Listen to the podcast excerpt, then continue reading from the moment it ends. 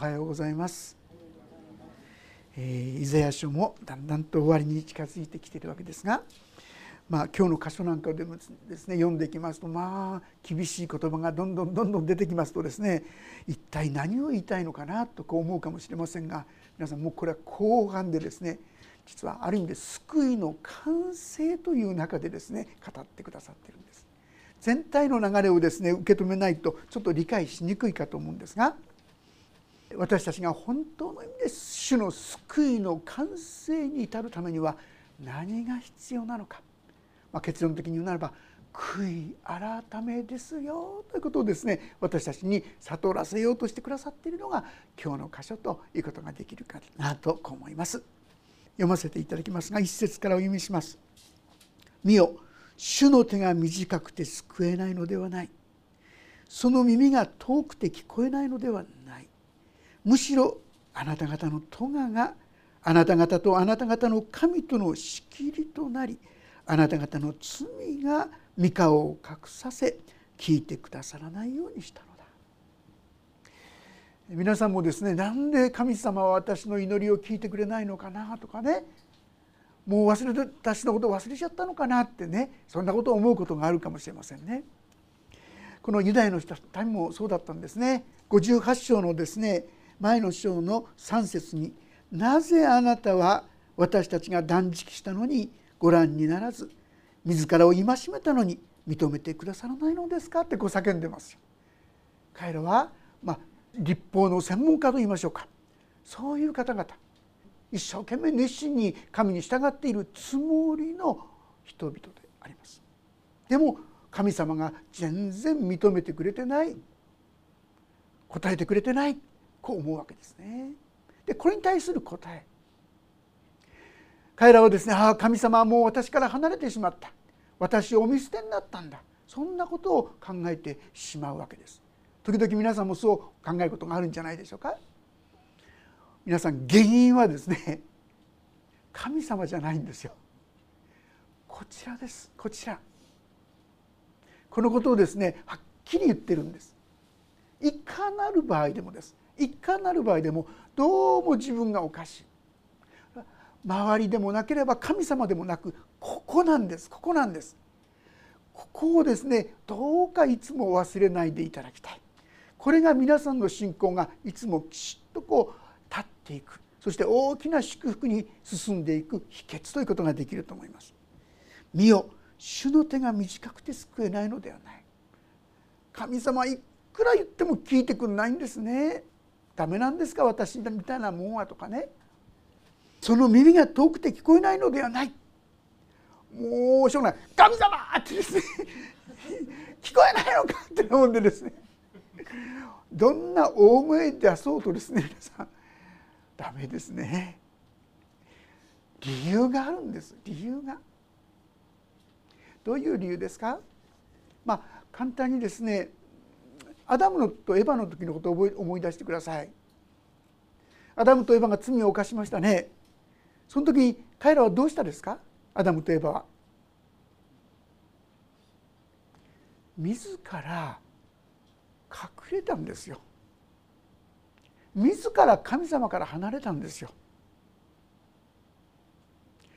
私たちも罪があるとどうも素直に神様の前に出られないんですね。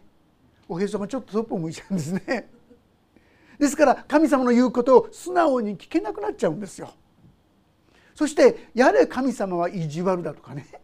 なんでこんなふうにほっとくんだとか。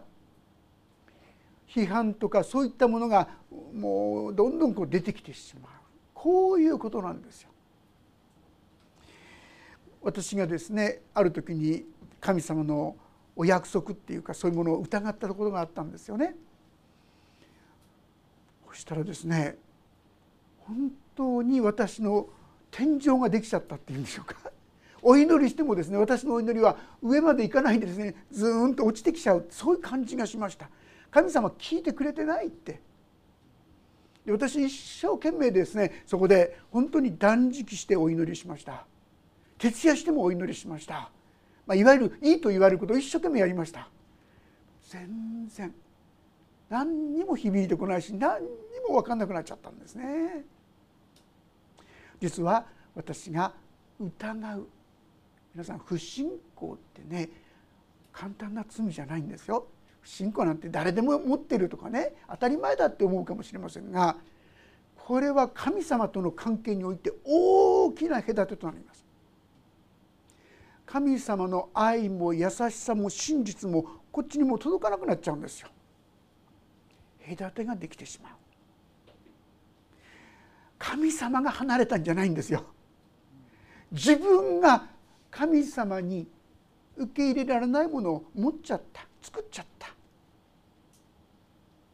悔い改めるのはこちらなんですね変わんなきゃいけないのは人でも神様でもなく私だってことに目を留めておいていただきたいと思います。むしろあなた方の咎があなた方とあなた方の神との仕切りとなりあなた方の罪が御顔を隠させ聞いてくださらないようにしたのだ。実にあなた方の手は血で指は咎で汚れている。あなた方の唇は偽りを語り舌は不正を告げる。義をもって訴える者はなく真実をもって弁護する者もいない。虚しいことに頼り嘘を言い邪悪をはらみ不正を生む。彼らはマムシの卵を返し雲の巣を折るその卵を食べる者は死に卵を潰すと毒蛇毒蛇が飛び出す。すごい表現でしょ皆さん。ここでですねきちんと聖書は細かく読んでいく必要があるんですがここのところ細かく言うと私たちずっと全部同じ調子で読んじゃってるかと思うんですけども実は1節から3節ここはですねあなたなんですね。対象っていうんでしょうか。語りかけてるのはあなたなんですよ。そして4節5節にいくとこれ彼らなんですね。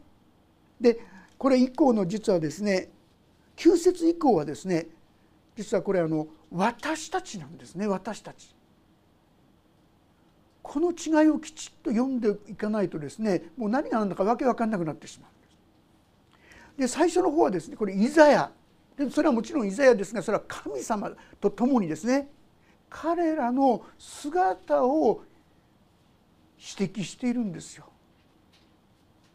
あなたは神様が答えてくれない神がああやってくんないこうやってくれない不満を言ってるけども問題なのは神じゃなくてあなたなんだよとこう語られるわけなんです。でさらにはもっと客観的に「彼らは」という形で3節まではあなた方ですけども義を持って訴える者はなく真実を持って弁護する者もいない。虚しいことに頼り嘘を言い邪悪をはらみ不正を生む。彼らはマムシの卵を返し雲の巣を折る。その卵を食べる者は死に卵を潰すと毒蛇が飛び出す。なんてですね表現で彼らにその過ちの姿を指摘しているわけであります。でいやそうすると「いや私別にあの血を流したそんなことしたことないですけどね」ってね、まあ、これはもしかしたらあのカインとアベルですね。カインは自分の手で自分の弟を殺したそういうことがありましたね。それは何ですか？その原因は憎しみですよね。あるいは妬みですよね。こういったものがそういうことをもたらすわけですよ。私たちにそういうものがありませんと言ったらこれは嘘になるんじゃないでしょうか？確かにそういう性質そういったものは素質と言いましょうかね持ってるんじゃないでしょうか？そして私たちは確かに指は咎で汚れているって私これ読んだらですねあることを思い出したんですね。昔あの私は麻雀が大好きだったんですね。マーシャンやるとですね、えー、積み込みっつってね知ってますか？普通に知らんぷりしてこうやってですねやる時にもう全部自分のところにちゃんと来るように積み込むことができるんです、まあ、そんなことやってたんですね。指はですね。見えないようにして平気でそういうごまかしをですねやったりするんです。人には分かんないですよね。自分だけは知ってますよ。いろんなですね人には見えないようにやって私たちは心の中でも手でもいろんなひどいことをやってるわけですよね。ここで言ってるのはそういうことで手でありますしあるいはですね口でありますしあるいはですね足でありますしあるいはまたその心であります私たちはこういうあらゆるもので悪を行っているっていうことなんですね。このことをですね印象しながらローマ書の3章というとこもちょっと開けてみたいと思います。ローマ人への手紙の3章10節からちょっと読ませていただきますがこう記しているんですね。ローマ書3章10節。開けにくい方は聞いてくだされば大丈夫です。次のように書いてある通りです。義人はいない。一人もいない。悟る者はいない。神を求める者はいない。全てのものが離れて行き誰も彼も無用のものとなった。善を行う者はいない。誰一人いない。彼らの喉は開いた墓。彼らはその下で欺く。彼らの唇の下にはマムシの毒がある。彼らの口は呪いと苦みでに満ちている。彼らの足は血を流すのに早く。彼らの足には破壊と悲惨がある。彼らは平和の道を知らない。彼らの目の前には神に対する恐れがない。人間の姿をですねこう描写しているんですよ。いやそんなひどくないと思うんですけどって、え何人かの方がですね心の中で つぶやいたかもしれません。そうでしょうか。私たちはそのことを実は知らないでいるここが問題なんですよ。だからこの1節からこの8節まででですね実はあなた方はそういう存在だったんだよってことに気づかせようとしてこうして記してくださっているんです。これはですね分かりやすく言えばあの泥水泥水をですね皆さんコップに入れてそしてちょっとここ置いといたらですねどうなりますか？最初は見にくくね汚いですよただしばらく経ってくると泥がみんな沈んじゃうときれいになりますよね。もう何にも問題なくてあそれならこう簡単に飲めるんじゃないかと思うぐらい、ね、どっかの汚いとこ持ってきてもですね そう思えるようにきれいに見えるかもしれません。私たち何にもない時はそれなりに穏やかでしょ。何にも問題がなければですね結構優しい気持ちになってるような気になってる時もありますしね。それならにいい人じゃないかって自分でですね思ったりするかもしれません。本当ですかってちょっとその中に棒を入れたらどうなりますか？棒入れてぐちゅぐちゅってやったらですねあっという間にブワーッと元のですねもう汚い水がそこにあらわに出てきますよ。あなた方の本質はこれですよって。穏やかで私は大丈夫。そんなに悪い人じゃないですよ。なんて嘘吹いている人たちよ。本当は違うでしょって。もっとよく自分のことを考えてごらんなさいって。こういうことなんですよ。ですから私たちに言い換えてみるならば特にですね自分は割とまあまあの人だと思っている人。よく胸に手を当ててですね考えてみると。あまり手を当てなくても分かると思うんですけど。ちょっとですね人がいい目になるとですねなんであの人ばっかりっていうね 妬む心や恨む心がですね出てくんじゃないでしょうか。なんかですねちょっと弱そうな人がいるとちょっといじめたくなったりとかね。あれこんな気持ちがあったのかなってね。自分で自分が驚くようなそういう醜さを持ってるんです皆さん。気づいてないだけなんですよ。ある方こう言いますよ。クリスチャンになったらだんだん私悪い人になってきちゃったってね。実は神様の光が入ってくると前見えなかったものが見えてくるんですよ。前はいい人だと思ってたんですがもっと見えてきた。らあらこんなにこんなにこんなに埃だらけじゃんってね。皆さんが朝日がパーって入った時にあの見える埃ですよ。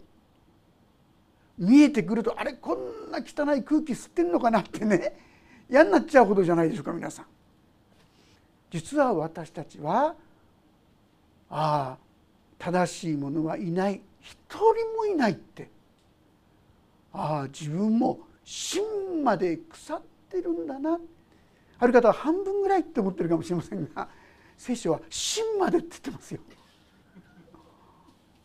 い換えれば救いようがない存在だって言うんですよ。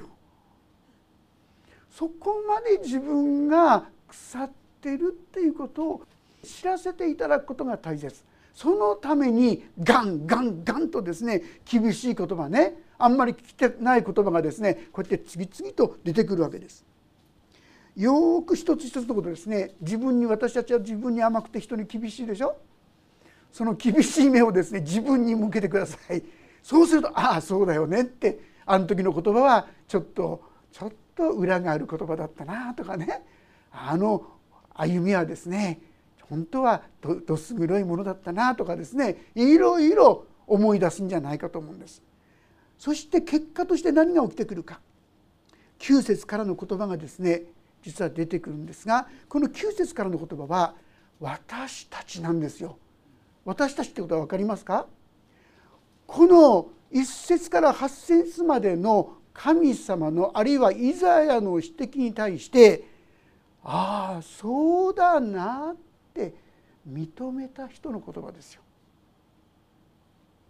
読んでいきますが「それゆえ公正は私たちから遠く離れ正しいふりしてるけど本当はごまかしがいっぱいあるよなって義は私たちに届かない。私たちは光を待ち望んだが見よ闇。輝きを待ち望んでいたが歩くのは暗闇の中。私たちは見えない人のように壁を手探りし目がないかのように手探りする。皆さん私たちはどこをどう歩っていいのかわからないで歩んでませんか？人生生きるために何をしたらいいのか？分かっているようで見えているようで心の目はちっとも見えてないと思いませんか？真昼でも黄昏時のようにつまずき強権なものの中にいる死人のようだ。私たちは皆熊のようにうなり鳩のようにぶつぶつうめく。どうでしょうか？皆さんの口からはいつもつぶやきや不平や文句ですね。人を裁く言葉やですね恨む言葉そんな言葉が四六時中出てると思いませんか？気が付いてみるとあらあら本当だよなって人がいる時はしないと思うんですがね。もう本当に心開いた人の前ではブワーッと垂れ流してんでしょうかね。そんな状態になることもあるんじゃないでしょうか。だから救いを待ち望むが私から遠く離れている。それは私たちの背きが見舞いで多くなり私の罪が不利な証言をするからだ。まことに私たちの背きは私たちと共にあり私たちは自分の咎をよく知っている。私たち主に背き主を否んで私の神に従うことをやめ虐げと反逆を語り心に偽りの言葉をはらんで告げる。そんな神様神様ばっかり言わないで適当にこの世のこともですね楽しみながら行った方がいいと思うよとかね。気が付かないうちに私たちは自分をも人をもですね神様から遠ざけるような道に私たちを人をいざなっている。そういうこともまだままあるんじゃないでしょうか。私はそんな大げさなことしてないですよ。ちょっとだけ死に背いてるんですよとかですね。ちょっとだけ否んでるんですよとかですね。言い訳をしながら結局のところ神に従うことをやめ虐げと反逆を語り心に偽りの言葉をはらんで告げる。こうして公正は退けられ正義は遠く離れて立っている。それは真理が広場でつまずき面白い表現ですね。真理が広場でつまずき正直さが中に入ることもできないからだ。偽善とかですね。もう表面的なですね楽しさだけを追いそこではですね真面目なことを言えなくなっちゃいますよね。そういう世界になってませんか？そこでは真理は失われ悪から遠ざかっているものも略奪される。そういったものまでがですねそういった中にこう引き込まれてしまう。ああ確かに自分の歩みはそういうものとなっていたかもしれない。もしそう私たちが思うことができたら実は幸いなんですよ。そしてこの作者はですね彼らが9節から「私たち」って書いてあることによって実はここからは告白だったということが分かるわけです。私たちの自分の愚かさや自分の罪や汚れや醜さをですね知る時に私たちに必要なのは何ですか？それは言い逃れすることでも弁解することでもないんです。そうでした。それが私でしたって。これで十分なんです。もう皆さんにとって耳だくかもしれませんが第一ヨハネ一章九節何て書いてありますか？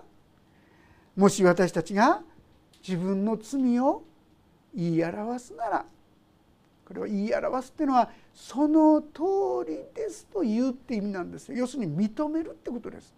ああ確かに私は妬んでました。確かに私は恨んでました。確かに私は神様から離れようとしていました。何でもいいんですよ。その通りです。そうでした。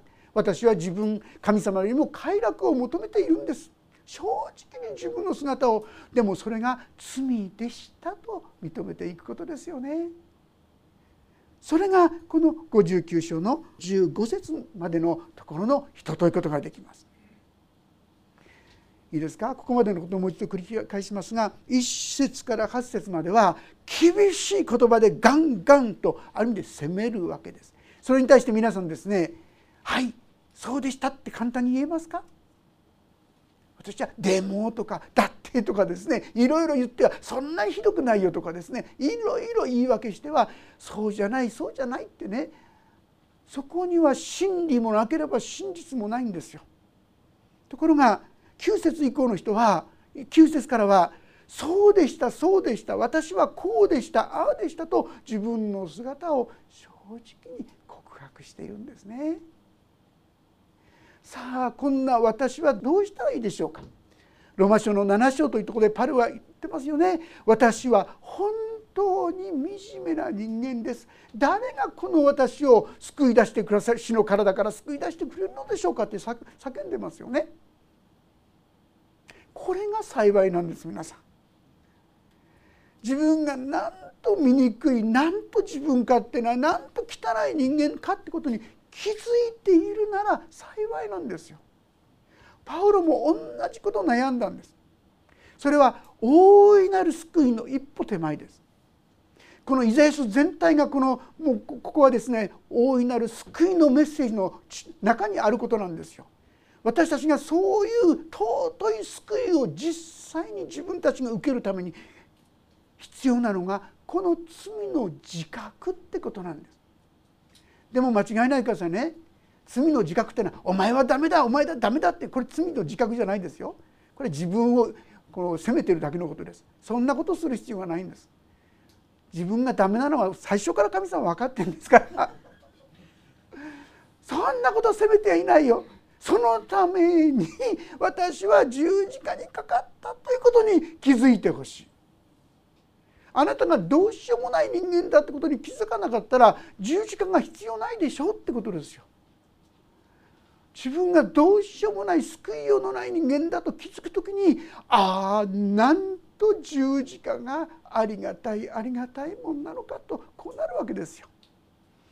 ですから15節までのところそれああ本当にそうだな私もそうだ弁解じゃないなくていいんですよ言い訳しなくていいんですよ本当にそうだな本当にそうだなって、ね、認める告白っていうのは認めることですよ認めればそうでいいんですよさあするとどうなるでしょうか15節の後半から読んでいきますが「主はこれを見て公正がないことに心を痛められた」って書いてあるんです。ある意味ってかわいそうだなって思ってくださった。聖書の中に貫いている一つのですね思いがあります。スプラングニゾマイって言葉なんですが憐れみって言葉ですよ。イエス様がかわいそうに思われたっていうのは大体この言葉使われてますね。スプラングニゾマイ。これはですね腹渡を揺り動かすっていうそういうような言葉から出てるんですよ。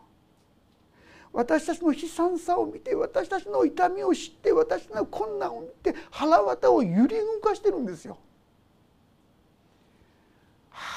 はあ、なんとかしてあげたいってこういう心ですよ皆さん。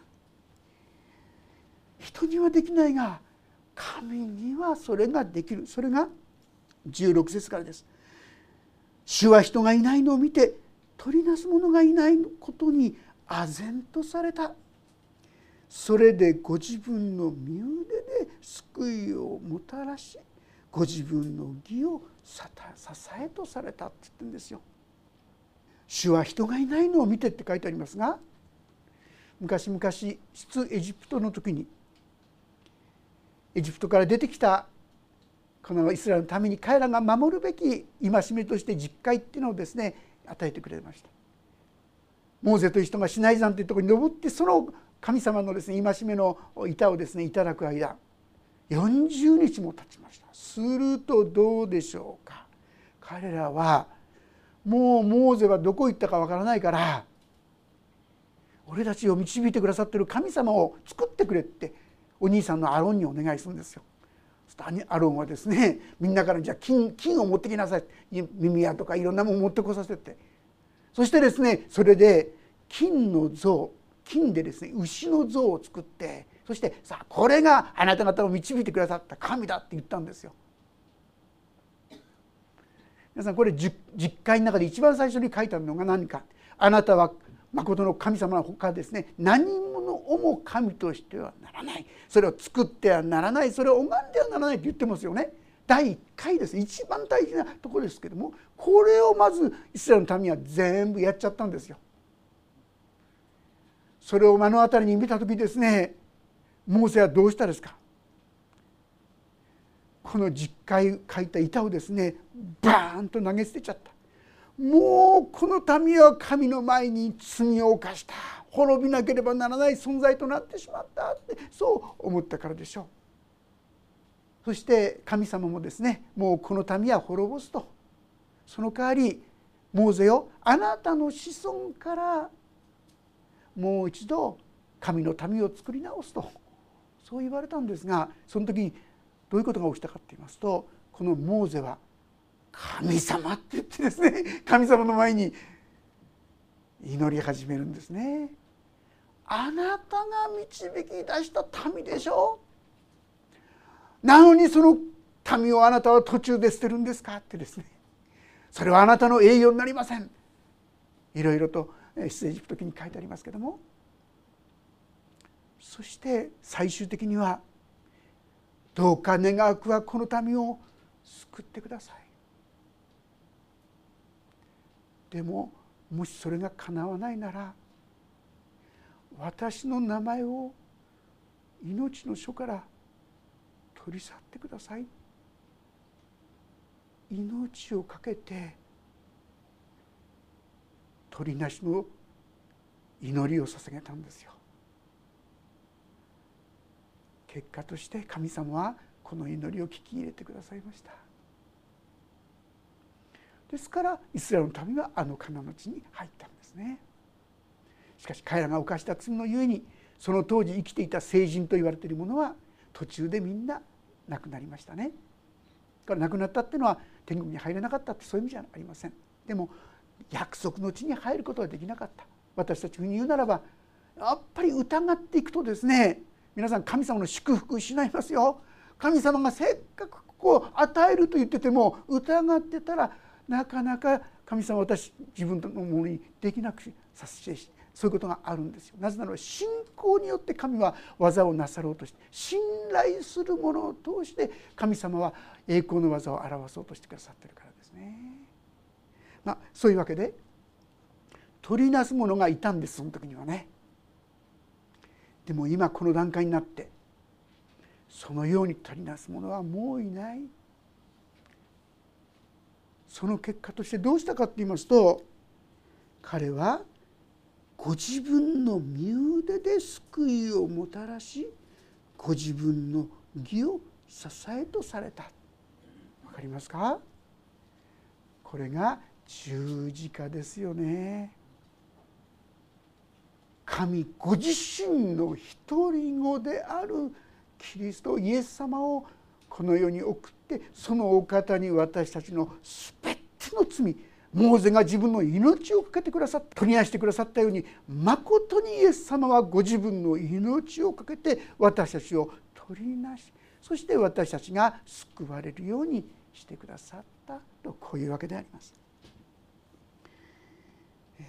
そして主は義を鎧のように着て救いの兜を頭にかぶり復讐の衣を身にまとい妬みを街灯として身を覆われたとありますがちょっと分かりにくいかもしれませんが簡単に言えば神様はそのようにして私たちに義の衣を着せようとしてくださってるってことです。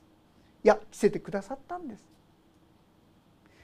中はまだシミだらけですのにね上から純白のですね義の衣を着せてくださったこれがイエス様がすでに成してくださったことでありまた次の復讐の衣を身にまとい妬みを街灯として身を覆われた。これはですね世の終わりのあの、まあ、春マゲドン裁きの時ですね。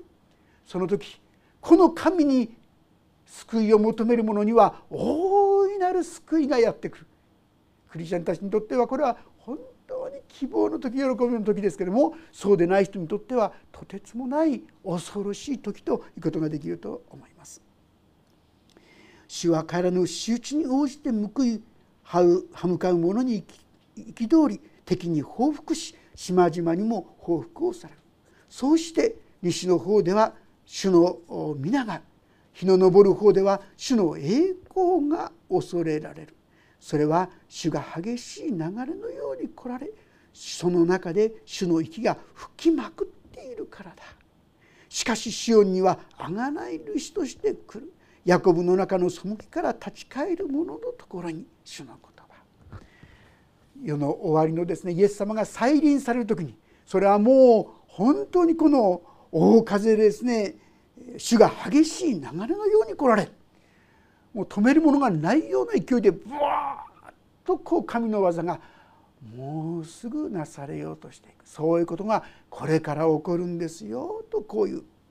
彼にとってはとてつもない不安と恐れにおののく時でありますが信じる者シオンにはあるいはヤコブの中では立ち返る者のところには本当に優しい主の栄光としてそこに現れてくる。21節これは彼らと結ぶ私の契約である。主は言われる。あなたの上にある私の霊。